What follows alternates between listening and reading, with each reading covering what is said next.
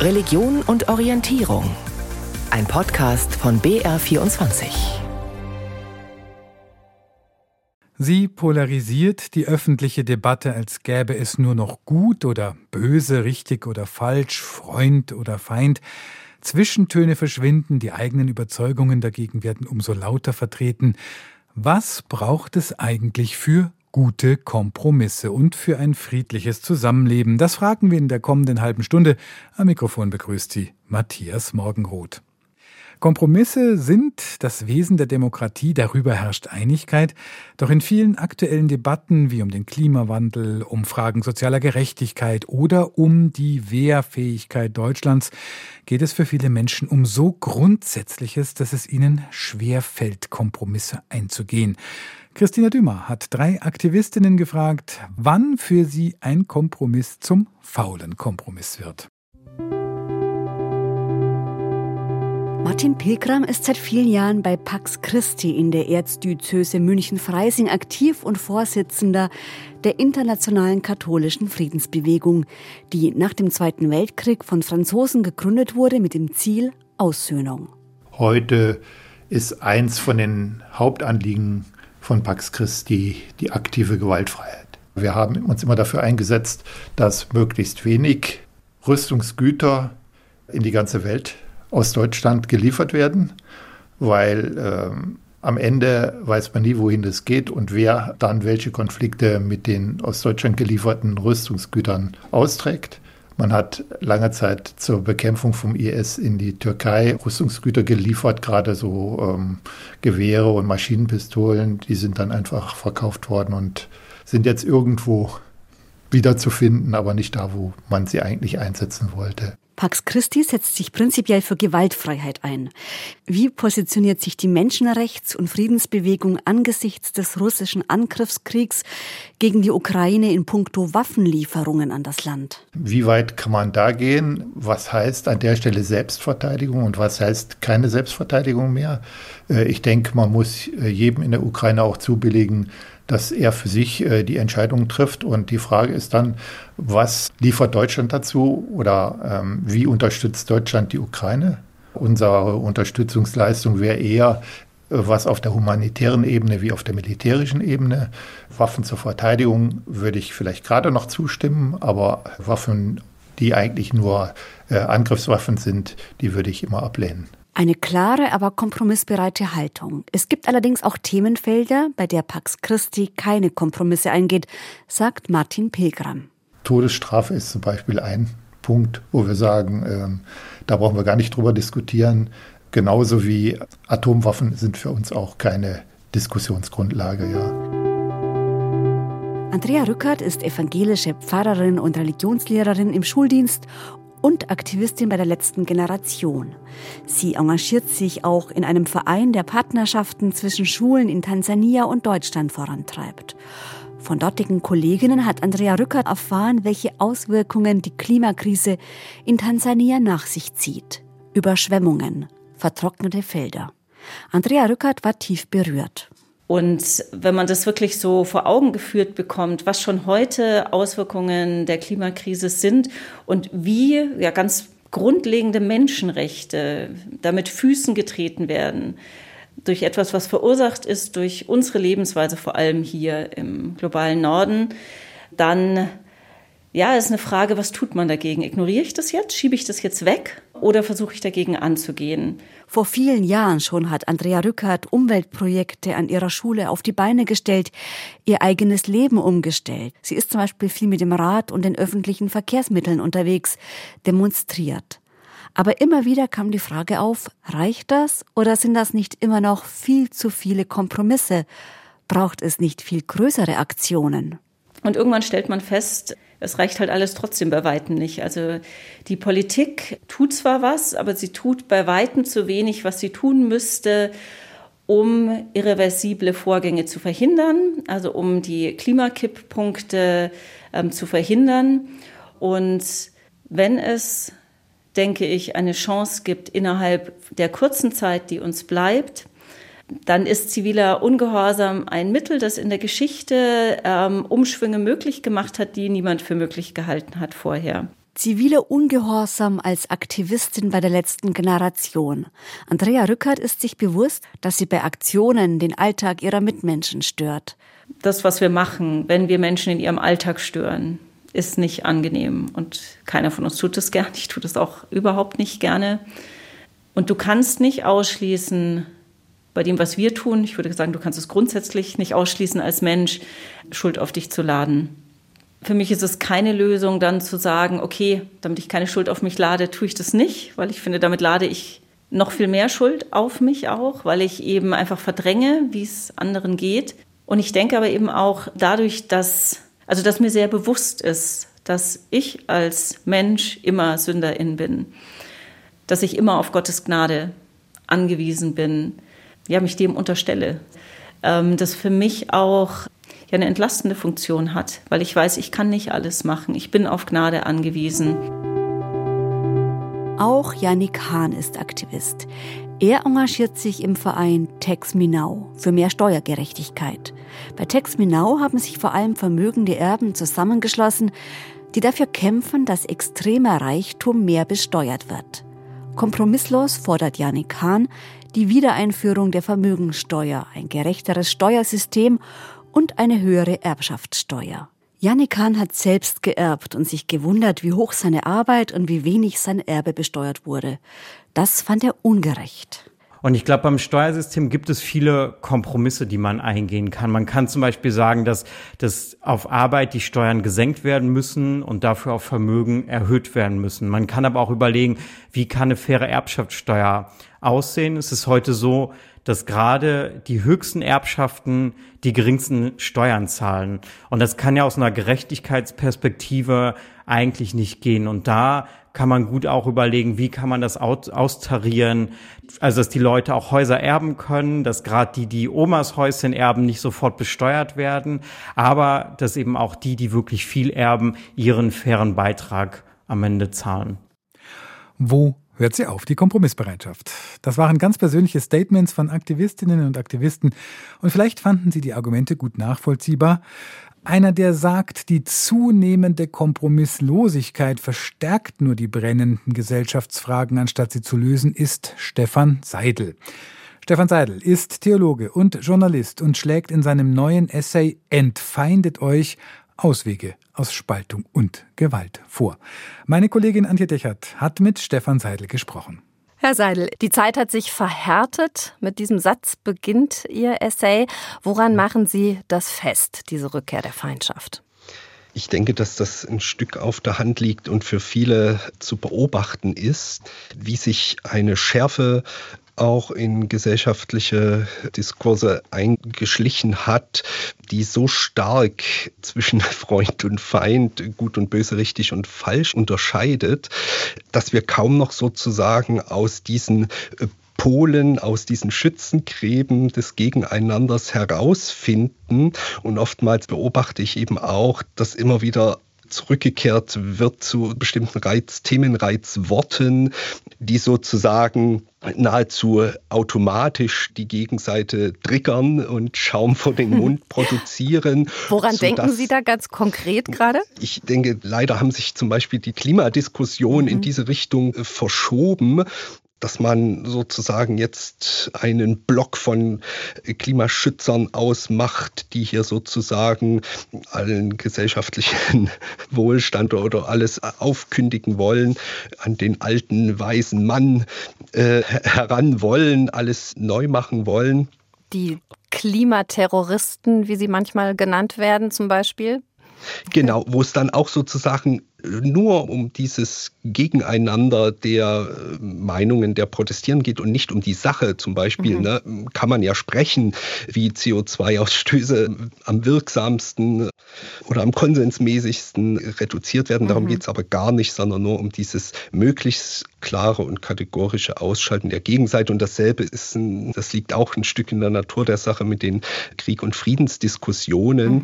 dass so ein vereinfachtes Schema über die, die Frage Fragen gelegt wird, bist du richtig, bist du falsch, bist du am Ende auch gut oder böse, macht sich dann an Pro und Contra Waffenlieferungen zum Beispiel fest und mhm. sofort ist man in Schubladen, ist man in Ecken und ein Gespräch, ein, Dialog, eine Suche nach Kompromiss, nach dem mhm. wir ja hier auch unterwegs sind, ist dann faktisch schon ausgeschlossen. Da geht es sozusagen um Sieg oder Niederlage, du oder ich. Ja. Nicht aber du und ich, also wir zum Beispiel. Genau, mhm. also Sie beobachten so ein sich gegenseitiges Ausschließen in der Debatte. Mhm. Es geht nicht darum, äh, gemeinsam zu einem Konsens zu kommen, sondern sozusagen die eigene Haltung äh, durchzusetzen und die andere ja. Haltung, ich sage es jetzt mal mit einem saloppen äh, Begriff, zu canceln.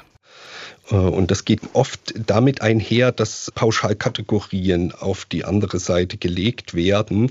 Natürlich handgreiflichsten bei der Kriegsfrage, dass dann sozusagen eine Partei kollektiv auch dämonisiert, stereotypisiert wird und man sozusagen gar nicht mehr aus so einem monolithischen Block irgendetwas Unterscheidendes und damit aber auch vielleicht Ansätze für nicht gewaltförmige Lösungen mhm. des Konflikts zu finden. Und darauf käme es aber an und da müssen wir raus aus diesen Kollektivzuschreibungen und Pauschalkategorisierungen, den Dämonisierungen des anderen. Apropos Waffenlieferungen, Sie äh, kritisieren in Ihrem Essay den Begriff der Zeitenwende, den Bundeskanzler mhm. Olaf Scholz ja im Zuge von Russlands Angriffskrieg mhm. gegen die Ukraine etabliert hat. Viele haben damals ja gesagt, der Kanzler war da mit seiner Beobachtung einfach nur realistisch. Warum ist der mhm. Begriff in Ihren Augen problematisch?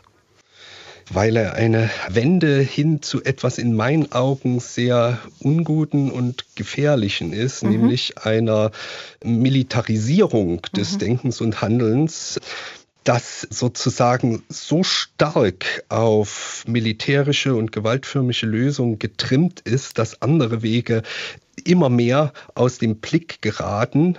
Mhm. Und ich denke aber für Lösungen, die sozusagen auch ein Stück sich der Humanität verpflichtet fühlen, der Bewahrung menschlichen Lebens, sind wir nach wie vor angewiesen auf nicht gewaltförmige Konfliktlösungen. Denn der Preis dieser Zeitenwende, der ist einfach ein unheimlich hoher, nämlich das Intensivieren von militärischen Konfliktlagen und Konfliktführungen.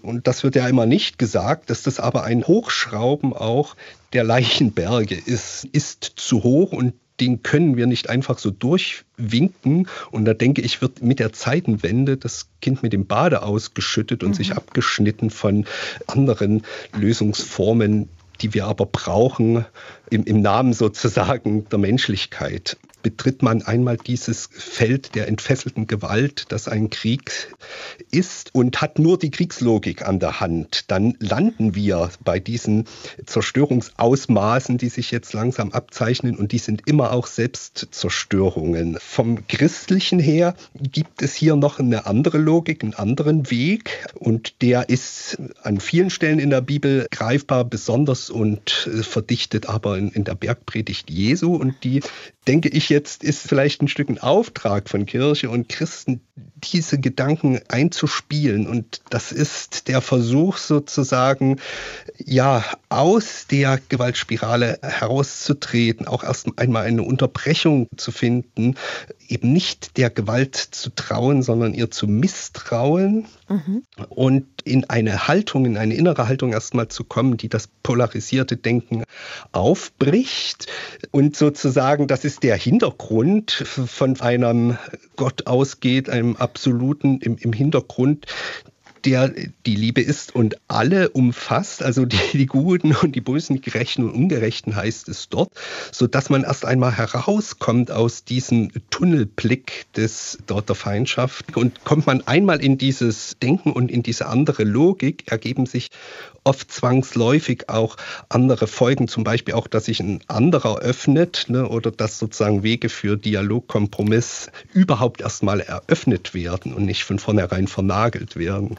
Aber übersetzt in die aktuelle Politik hinein, würde das was bedeuten? Also nochmal versuchen, ja. äh, auch einen russischen Diktator an den Verhandlungstisch zu holen? Das würde bedeuten, noch in einem viel, viel höheren Maße Diplomatie zu intensivieren auf allen Kanälen und in allen denkbaren Formaten und Formen von der Basis, wo bis heute in bewundernswerter Form äh, auch ukrainische und russische Menschen Versöhnungswege suchen, bis hin zu den natürlich führenden Politikern auch vertrauensbildende Zeichen zu setzen ein Stück aus dieser Angsteskalation, dieser gegenseitigen herauszutreten, die sich ja immer noch höher schaukelt. Wir erleben ja seit zwei Jahren nicht irgendwelche Fortschritte, sondern nur Verschlimmerungen und einfach auch auf diesem Weg zu vertrauen. Aber da fehlt es dann am Ende auch an Mitteln, wenn 100 Milliarden Sondervermögen für militärische Waffensysteme der unvorstellbarsten Art am Ende auch ausgegeben werden. Fehlt das bei der Unterstützung von zivilen Konfliktlösungsmöglichkeiten?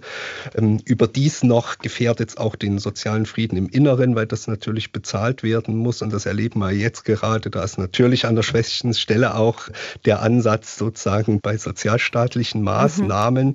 So gerät man in immer tiefere Formen des, mhm. äh, der Spaltung und des Unfriedens hinein, der dann im Fortgang auch friedliche Konfliktlösungen immer unmöglicher macht sagt Stefan Seidel. Sein Essay Entfeindet euch erscheint in wenigen Tagen im Claudius Verlag. Grundvoraussetzung für gute Kompromisse ist eine gelungene Kommunikation.